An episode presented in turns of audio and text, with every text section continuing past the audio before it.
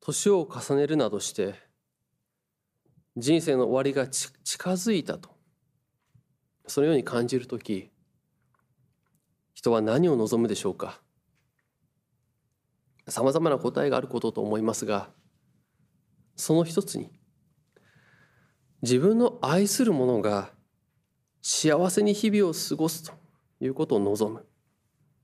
そのようなことがあるのではないでしょうか。それは文学や映画などの物語でもよく用いられるものであります。典型的なものとしては子供の将来を親が心配するというものです。まあ、もちろん昨今では親の価値観や親が望むそういった形というものを押し付けないでほしいということももちろんあるでしょう。しかし多くの場合は単純に子を心配する親心と言えるものではないかと思うのです。特に自分がもうその子の先の面倒を見ることができず見守ることもできないそのタイムリミットが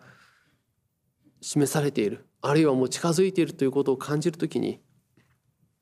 何とかしてその子が安心して生活できるように幸せな人生を送れるようにと可能な限りの手当を講じると思うのです。アブラハムも年を重ねて老人になりました。創世記はその歩みが神によって導かれたものであるということをこれまで記してきましたが24章の一節でもアブラハムは多くの日を重ね老人になり主は何事においてもアブラハムに祝福をお与えになっていた。そのように示しています。アブラハムが高齢になるまで人生の歩みを進めることができているということ。それは神共にいますというそういうものであったということがこの24章一節の言葉。主は何事においてもアブラハムに祝福をお与えになっていたというその言葉に集約されているとも言えるでしょう。このように言えばもう全てにおいて満たされているようにも見えるアブラハムでありますが彼にはまだ願いがありました。アブラハムは全財産を任せている年寄りのしもべとそう記される最も信頼できるしもべに誓いを立てさせその望みを果たすために使命を与えるのですこのアブラハムの願いというものは最も信頼できるしもべにわざわざ誓いを立てさせるほどに重要なものであるのです創世記の24章の2節から4節に次のようにありました。あなたは私の息子の嫁を私が今住んでいるカナンの娘から取るのではなく私の一族のいる故郷へ行って嫁を息子イサクのために連れてくるようにと。アブラハムは息子イサクの妻となるその人物を探すために信頼するしもべを親族のいるその地へと旅立たせようとします。でこれは単に子であるイサクの将来を心配する親アブラハムというだけではありません。もちろんイサクの将来を心配しているでしょう。しかしそれだけではないのです。アブラハムはイサクが一族の者と結婚し家庭を持つことを願います。そこには神との約束があるからです。神はあなたの子孫にこの土地を与えると。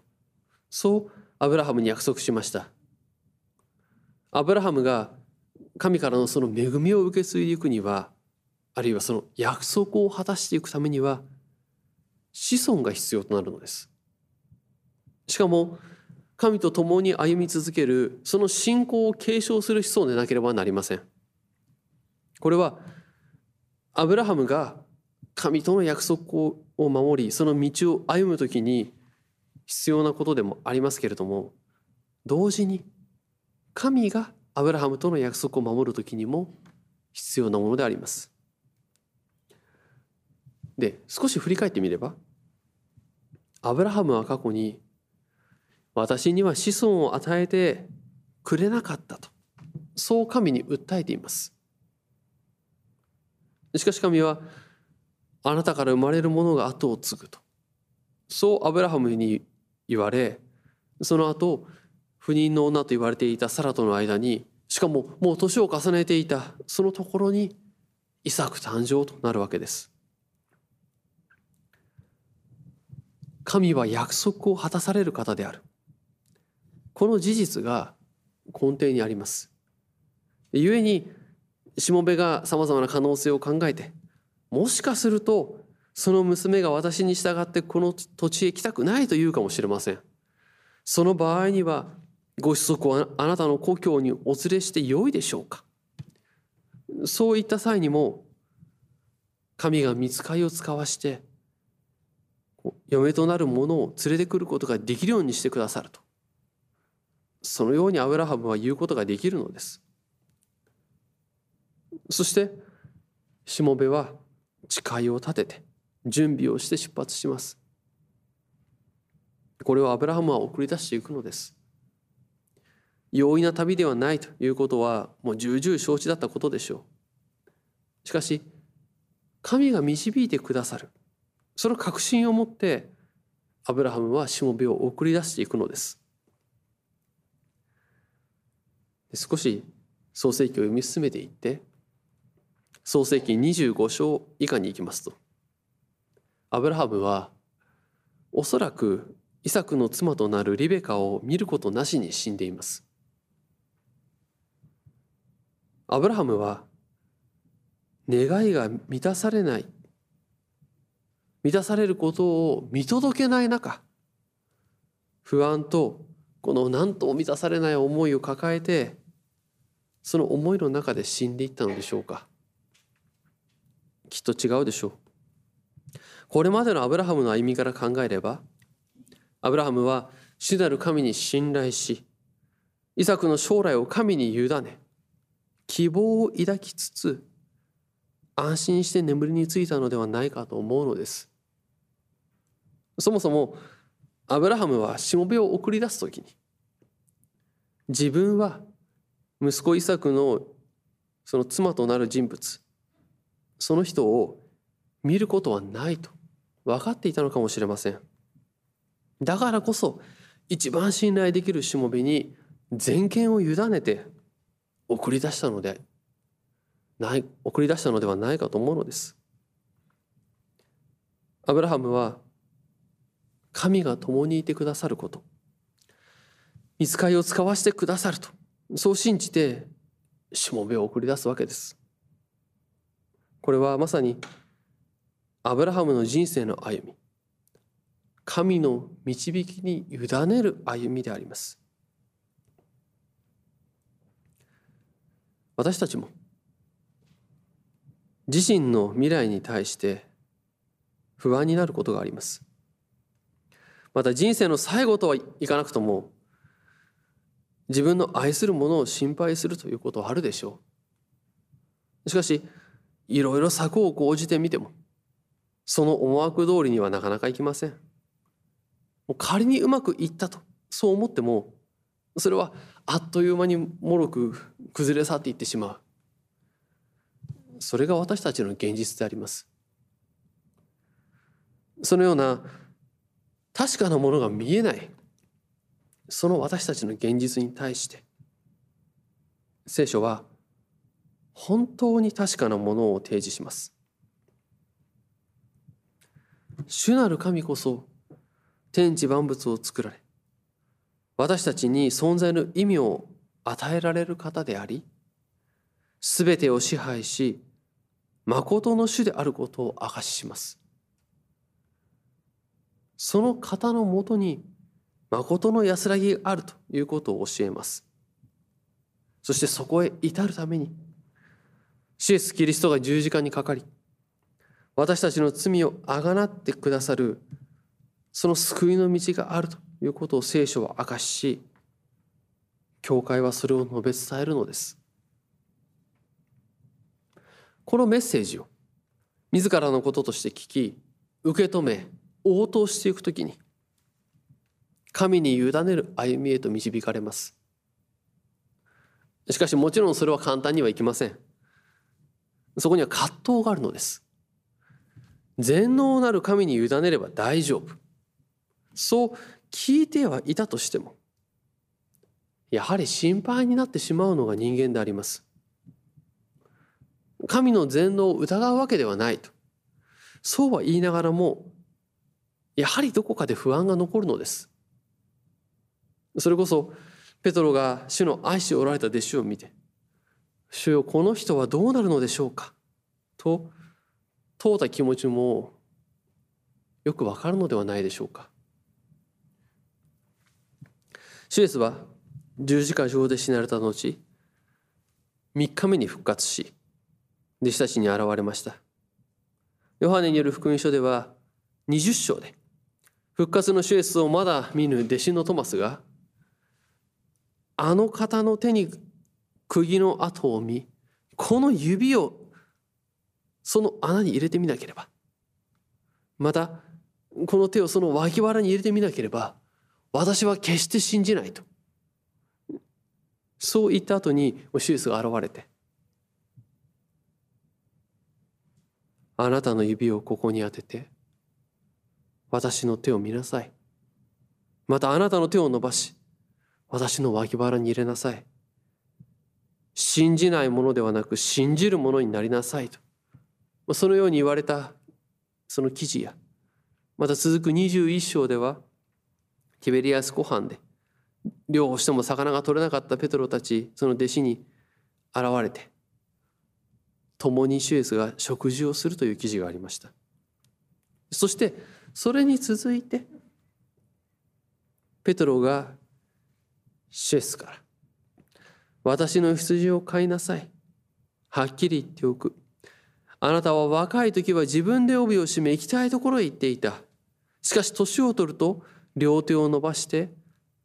他の人に帯を締められ行きたくないところへ連れて行かれると。そうペトロがこれからどうなるのか。どのように神の栄光を表し死ぬのかを示された後ペトロはある弟子を見て言うのです。主よこの人はどうなるのでしょうか。シエスに問うというのであります。聖書にイエスの愛しておられた弟子とそう記される弟子。ペトロも気にかけていたであろう弟子。ま伝統的にはヨハネと言われますけれどもその彼がこの先どうなるのか。ペトロは心配だったのでしょう自分のこれからの行く先をシエスから言われじゃあこの弟子はどうなるのだろうかとそう心配する。しかし主は私の来る時まで彼が生きていることを私が望んだとしてもあなたに何の関係があるのか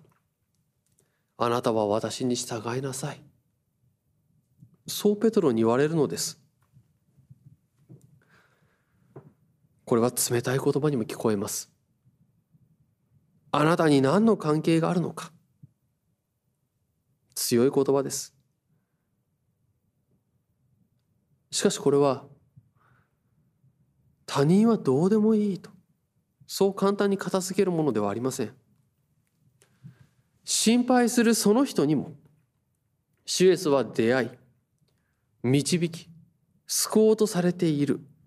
ということが根底にあるのです。それがしっかりとある。でペトロが心配した弟子にもシュエスは出会い導き救おうとされている。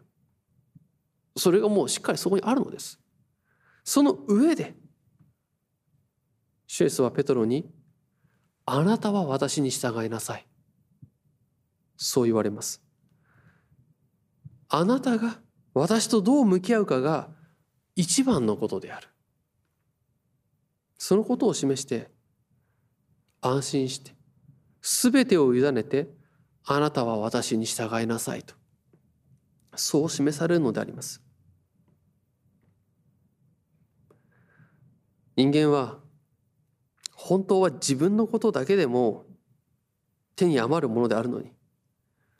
周りのことまで心配してしまうものです。自分がいかに無力で願いながらもそれを果たせないかをよく分かっているはずなのにそのことも忘れてしまいます。もちろんそれを往々にして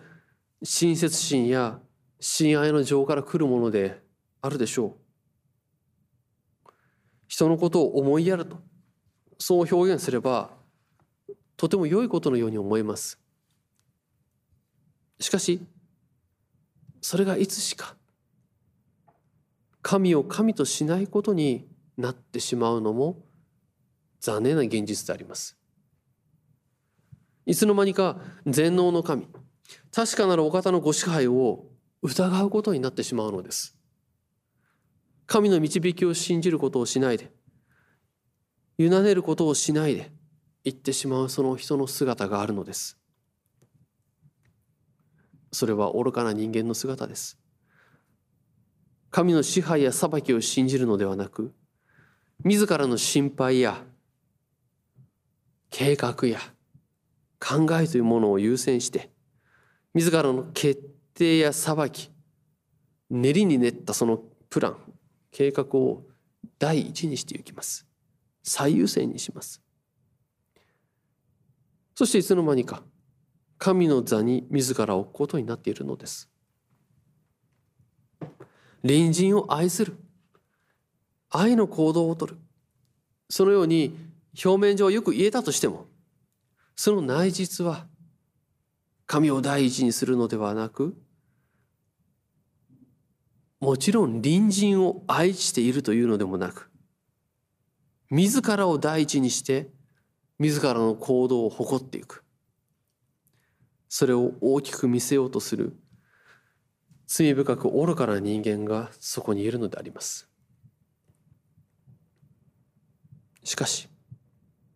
そんな愚かな人間にも主は言われます。あなたは私に従いなさい。私に従いなさいと。神の全能を信じ神の支配を信じ神の導きと十字架の贖いを信じその神に委ねることをするようにと示されます。それがしっかりとあった上でその上で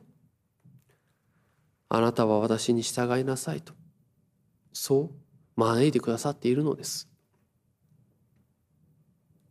神の導きを信じるこれは言うほど簡単ではありません。もう何度も繰り返しておりますがそんな簡単ではないのです。人間の限界を受け止めてまだ見ぬ未来を神に任せるというのはやっぱり難しいのです。しかし